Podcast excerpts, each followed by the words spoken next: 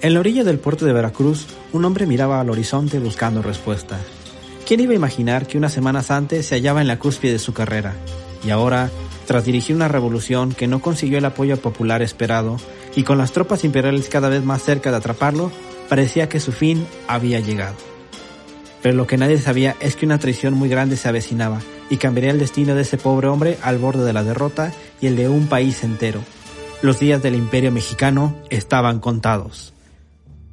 Patria bajo sedio presenta Episodio 1, El Plan de Veracruz, 1822, la fallida rebelión que marcó la dramática caída del imperio mexicano. El general Antonio López de Santana, con 28 años de edad en aquel entonces, pensó que podría desafiar la autoridad del emperador Agustín I, pero pronto se vio rebasado por las circunstancias y humillado ante la opinión pública. En este programa vamos a relatar qué fue lo que motivó a este joven jarocho a sublevarse contra un imperio.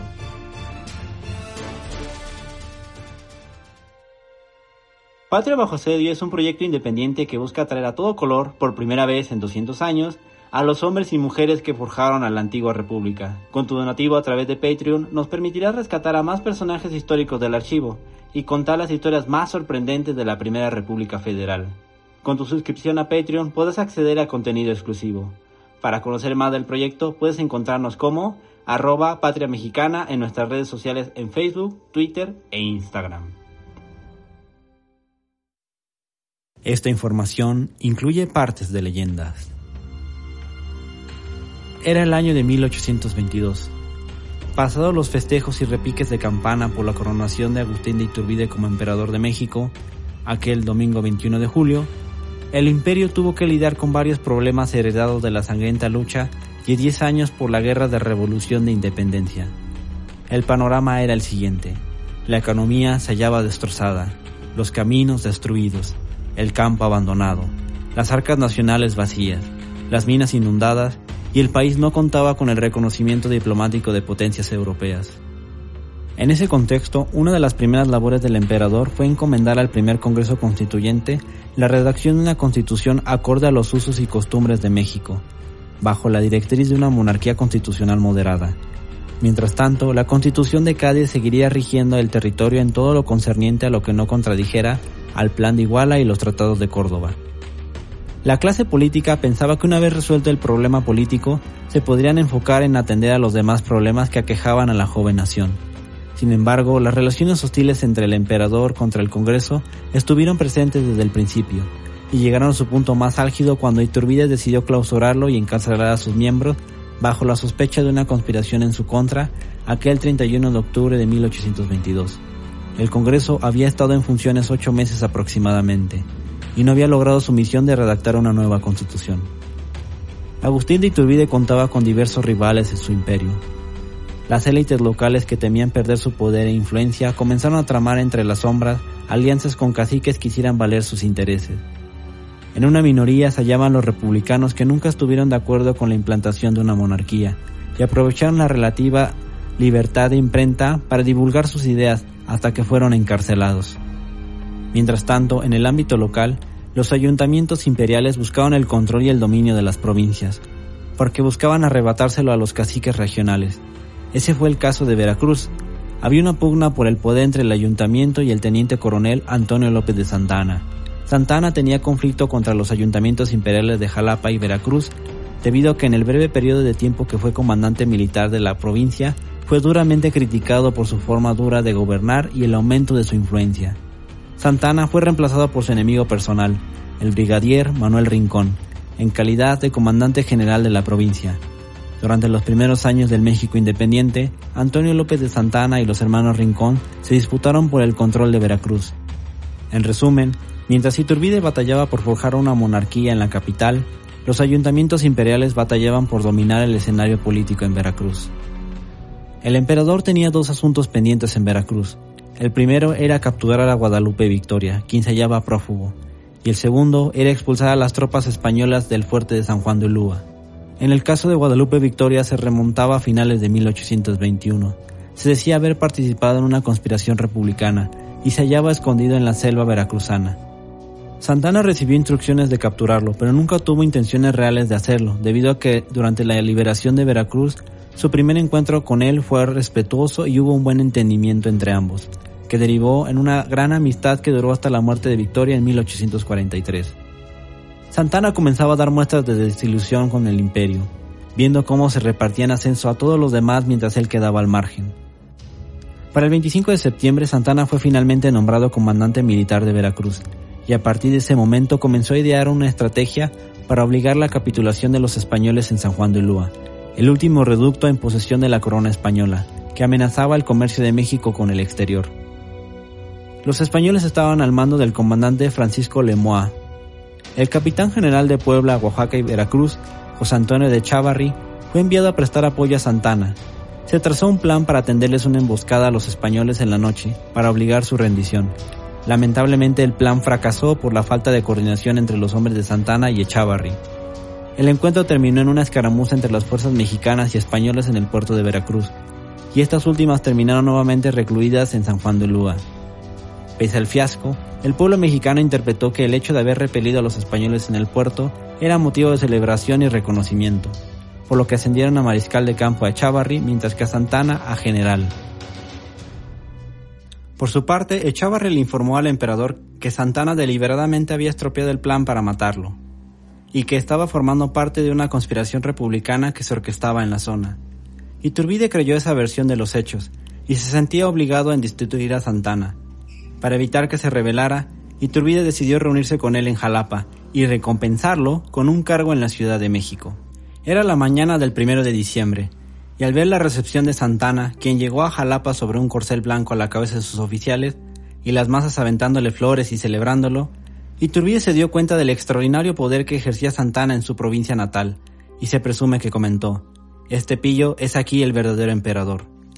A Iturbide todo eso le molestaba, Santana llegó al palacio del ayuntamiento, donde despachaba el emperador, que departía con varias personas, todas de pie en el centro del gran salón. Cuando el recién llegado se le franqueó el acceso, Antonio hizo un mohín de disgusto, el de quienes piensan que son ávidamente esperados y descubren de pronto lo contrario. De mala gana, la mano sobre la empuñadura de la espada, inició nerviosa ronda frente a pinturas y tapices, en espera de que el emperador, al descubrir su presencia, suspendiera su charla con los cortesanos locales y le llamara. Mas como Iturbide no parecía llevar prisa en atenderlo, con gesto resignado acabó por dejarse caer en el primer sofá a su paso. En ese instante, la voz del capitán de la guardia se impuso en todo el recinto. Señor coronel Santana, cuando el emperador está de pie, nadie se sienta en su presencia. Antes de terminar la reprimenda, el jarocho se encontraba erguido y en su persona convergían las miradas que habrían llenado de orgullo un segundo antes. Ahora, esas miradas resumaban lástima. El joven coronel salió avergonzado de la sala, hasta que tiempo después se le llamó para recibir instrucciones. Iturbide le informó a Santana que sería reemplazado como comandante general y que acompañaría al grupo del emperador a la Ciudad de México. Cuando Santana respondió que no tenía dinero para ir hasta allá en ese momento, Iturbide le ofreció 500 pesos en efectivo. Santana insistió en que antes necesitaba ocuparse de algunos asuntos personales, y le prometió que iría a la capital en cuanto quedaran resueltos. Cuando Iturbide se marchó de Jalapa, Santana fue al puerto de Veracruz a toda velocidad, antes de que se supiera que había sido quitado del mando de las fuerzas locales. A la mañana siguiente, el 2 de diciembre, Santana inició levantamientos desde el puerto de Veracruz, desconociendo la autoridad del emperador. Aunque casi no cabe duda de que estaba vengándose del maltrato de Iturbide y de los reiterados intentos de los ayuntamientos por hacer peligrar su ascenso al poder en la provincia, en su revuelta había más que un programa estrictamente personal. Se sabe que el ex embajador de Colombia, Miguel Santamaría, era un ferviente republicano y fue el que redactó el plan de Veracruz. En palabras de la historiadora, la doctora Nettie Lee Benson, el plan de Veracruz era un documento mal compuesto, desmesuradamente largo, verboso, constaba de 17 artículos principales y 22 adicionales. Santana le escribió a Iturbide el 6 de diciembre y le explicó que se sublevaba porque se oponía al absolutismo. No había luchado tan arduamente para eso. La disolución del Congreso por órdenes de Iturbide era una contravención de los derechos constitucionales de la nación. Acusó al emperador de impedir que el comercio prosperara y de no haber regenerado las minas y la economía de la nación. Y condenó por la manera vil y despótica en que había tratado a los diputados que encarceló y desterró. Criticó a Iturbide por su comportamiento en Jalapa y denunció su ostentación, En tiempo de carestía era insulto a la nación ver al emperador despilfarrar dinero en su fastuosa corte. El plan de Veracruz declaraba que todos los actos de Iturbide en el gobierno, incluyendo su coronación y decretos, fueran declarados nulos y sin valor alguno por haber sido dictados en una época donde no existía la libertad. Existió la reinstalación del Congreso y el establecimiento de una república. El mejor amigo de Santana, José María Tornel, le escribió públicamente para que depusiera las armas porque temía que la revuelta provocara inestabilidad en el país y los españoles al mando de Francisco Lemois aprovecharan la coyuntura para intentar reconquistar México. A diferencia de Santana, Tornel llegó a convertirse en hombre de confianza del emperador y le auguraba a su padrino un estrepitoso fracaso. Llegó a declarar, la República, aunque es un gobierno celestial del Olimpo, no es viable en México. En un intento de cosechar el apoyo de mestizos e indígenas de la región central de Veracruz, Santana reconoció a Guadalupe Victoria como líder de la rebelión. Aunque se esperaba que la revuelta sería de muy corta vida, contó con el respaldo de algunos poblados de la costa veracruzana, y algunos militares salieron a mostrar su apoyo en otros rincones del país. Santana, desesperado por darle algún impulso a la revolución, buscó el apoyo de los ayuntamientos, pero solo obtuvo negativas y los únicos que se sumaron al movimiento fueron los jarochos indigentes. Pocos días después, lo abandonaron muchos hombres que se habían unido a lo largo de la revuelta. Al mando de las fuerzas imperiales, el coronel José Antonio de Chavarri se encargó de sofocar la rebelión. Echavarri era uno de los hombres de mayor confianza del emperador.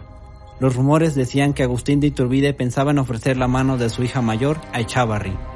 Sin haber conseguido extender la revolución tierra adentro, Santana se replegó a Veracruz, donde al mando de 600 hombres decidió aguantar el cerco de mes y 10 días al que 3.000 soldados imperiales sometieron al puerto. Los imperiales se sorprendieron por la lealtad y la resistencia de las tropas rebeldes. Todo estaba perdido. Para fines de enero, la revuelta había quedado reducida al puerto de Veracruz. Desmoralizado, Santana le propuso a Guadalupe Victoria preparar una huida a los Estados Unidos, pero su amigo, con la constancia de carácter que lo había distinguido en todo el curso de la independencia, le dijo que volviese a poner en estado de defensa al puerto, y que podría embarcarse cuando le presentaran su cabeza cortada. Estaba Iturbide esperando la noticia de que la revuelta había sido dominada por completo, cuando sucedió un acontecimiento que cambió del todo la situación. El 1 de febrero de 1823, en el depósito de pólvora de Casamata, el coronel Echavarri anunció una tregua con las fuerzas rebeldes para iniciar un nuevo pronunciamiento. Los hombres en quienes más había confiado Iturbide lo habían traicionado. El plan de Casamata exigía la elección de un nuevo Congreso Constituyente y reconocía más facultades a las autoridades locales. Con esta decisión, el coronel José Antonio de Chávarri y sus oficiales habían sellado el destino del imperio. Una a una, las diputaciones provinciales se fueron sumando rápidamente al movimiento, dejando solo al emperador. Viendo que las diputaciones provinciales no querían sujetarse al poder central y que el malestar iba en aumento, no le quedó otra Iturbide que abdicar y emprender el exilio para Liorna, Italia. Ese fue el fin del imperio mexicano. Hasta la fecha aún quedan dudas de las motivaciones reales de Chavarri quien decidió desertar de las fuerzas imperiales para proclamar el plan de Casamata. Este hecho fue el verdadero desencadenante de la caída del imperio mexicano. Si bien, como se ha descrito en este programa, la revuelta de Antonio López de Santana no contó con el apoyo esperado y fue un rotundo desastre. Marcó un precedente entre los rivales de Iturbide. En palabras del historiador, el doctor Will Fowler, la sublevación de Santana le dio a la clase política la confianza que le había faltado en los años 1821 y 1822 para defender la creación de una república. Pocos meses después de la caída del imperio, el nombre de Santana comenzaba a cimentar una reputación, pero estaba lejos de ser el hombre fuerte de la región porque tenía varios enemigos con los que tendría que lidiar en los años venideros, como los hermanos Rincón o José María Calderón, para consolidar su poder en Veracruz. Aprovechando el éxito de la revuelta de Casamata y la creación de la Primera República Federal, no fueron pocos los que le atribuyeron el mérito de ser el fundador de la República a Antonio López de Santana. Rumbo al final de sus días, Santana escribiría en sus memorias refiriéndose a este primer evento que lo catapultó al escenario nacional con lo siguiente. Bien sabéis que yo fui el primero que juró, en tierras de Veracruz, la ruina de los tiranos. Esta fue la historia de la rebelión fallida de Antonio López de Santana, que marcó el dramático fin del primer imperio. ¿Te hubieras unido a ella? ¿Hubieras luchado hasta el final al lado de Guadalupe Victoria? ¿O piensas que por el contrario era mejor haber emprendido la huida hacia los Estados Unidos? ¿Conocías ese desaire sufrido por Santana en presencia de Iturbide? ¿Qué crees que motivó a Chavarri a traicionar el imperio? ¿Piensas que debí mencionar algo? Escríbelo en la caja de comentarios para discutirla. Recuerda que si te gusta este programa y te gusta la historia de México, no olvides suscribirte, que más temas relacionados a la Primera República Federal voy a estar comentando. Gracias por escuchar. Nos vemos en la próxima batalla. Esto fue Patria bajo asedio.